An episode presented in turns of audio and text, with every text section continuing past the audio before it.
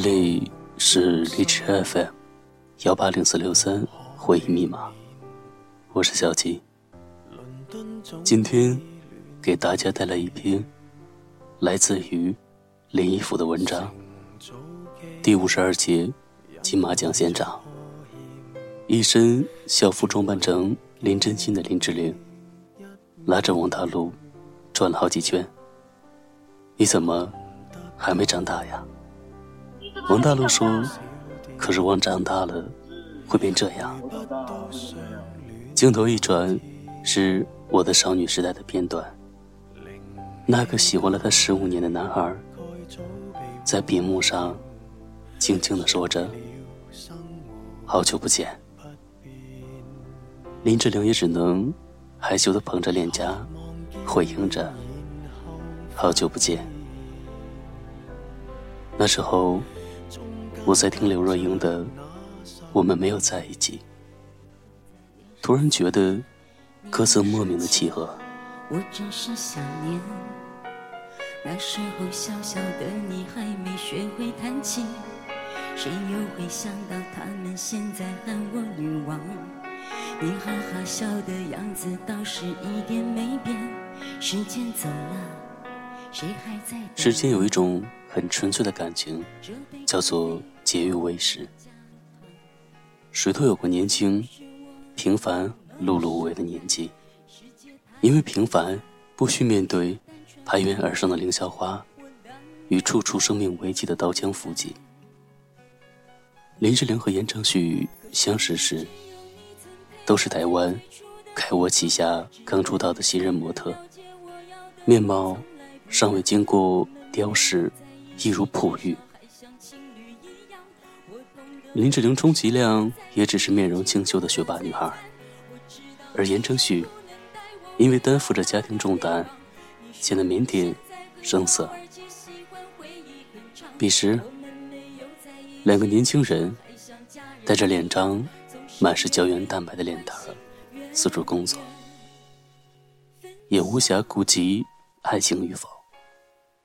但总有一刻，是想牵着他的手。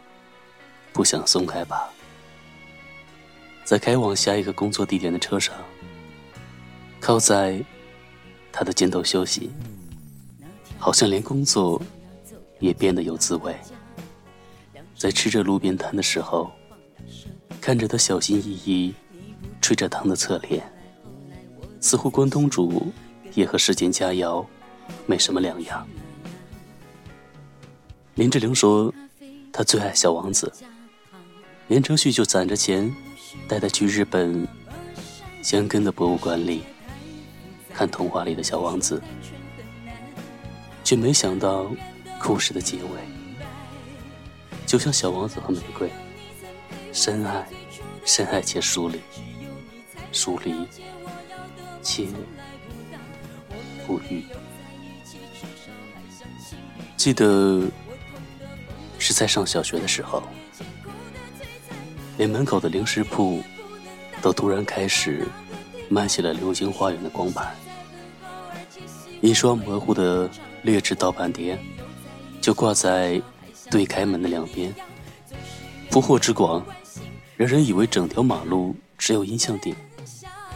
言承旭突然变成了王子，这对年轻人显然还无法适应彼此角色的转换。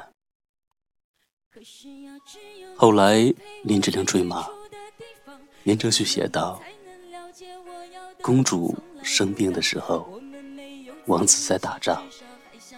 王子说他不管了，他要放下战争，去看公主。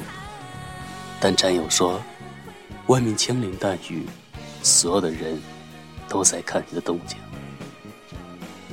年少时已知人言可畏，本就是人生之大爱。”但他还是去了。可是公主的病床前，有了其他的男人。他不由分说，把所有的心疼与关切，扭曲成了质问与争吵。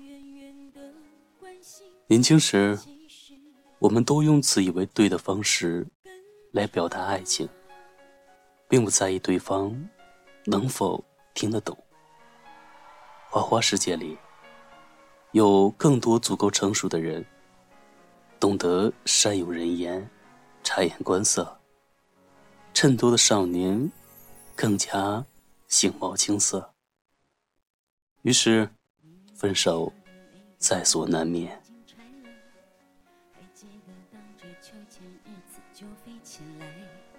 慢慢的下午，阳光都在脸上撒野。你那傻气，我真是想念。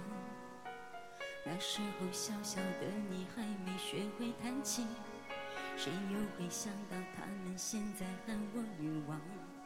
你哈哈笑的样子倒是。零六年的亚太影展上，林志玲和严正旭同台，两人尴尬的握手。在快乐大本营上，林志玲看到严正旭的片段，还是忍不住的要落泪。年少的时候，我们以为唱完离歌，还有下次再见，也以为所有的分别，不过像是今天放学我们挥手再见，明天一早又能再见面。但许多离别，说了再见。也就不会再见了。今年言承旭公开了女朋友张希恩，许多媒体用了标题时，不再等待林志玲。我自以为言承旭在这个时候公开女友，是出于对对方的一种保护吧。他一定也不再愿意看到这样的标题捆绑。毕竟我们不能吸引世间的每一个人。都是徐太宇，这样的等待，对爱情也不太公平。毕竟大家都只是俗人，对于相爱过的人，都抱有破镜重圆的期待。我不知道林志玲或者是言承旭，后来还有没有去过日本的香根，故地重游，怀念故人。冥冥中想起了那个有关小王子的动画，想起了那朵凋零的玫瑰，但就这样默默怀揣着记忆，而彼此祝福前行，也很好。我知道，你再也不能带我回到那个地方，但行好事，莫问前程，明朝再遇，请你。同行，在听刘若英的这首歌，突然有些想要流泪。你说的那个公园已经拆了，你再也不能带我回到那个地方。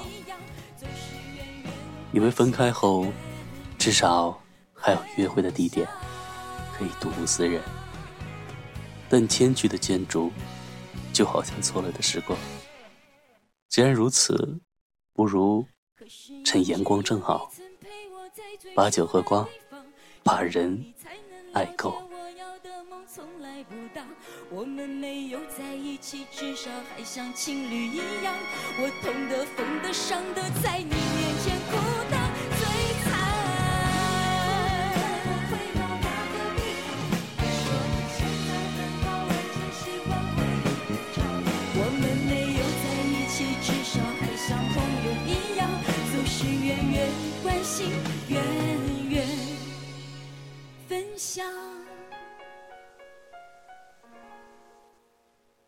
我们没有在一起，至少还像朋友一样。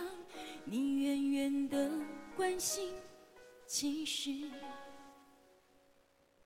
更长。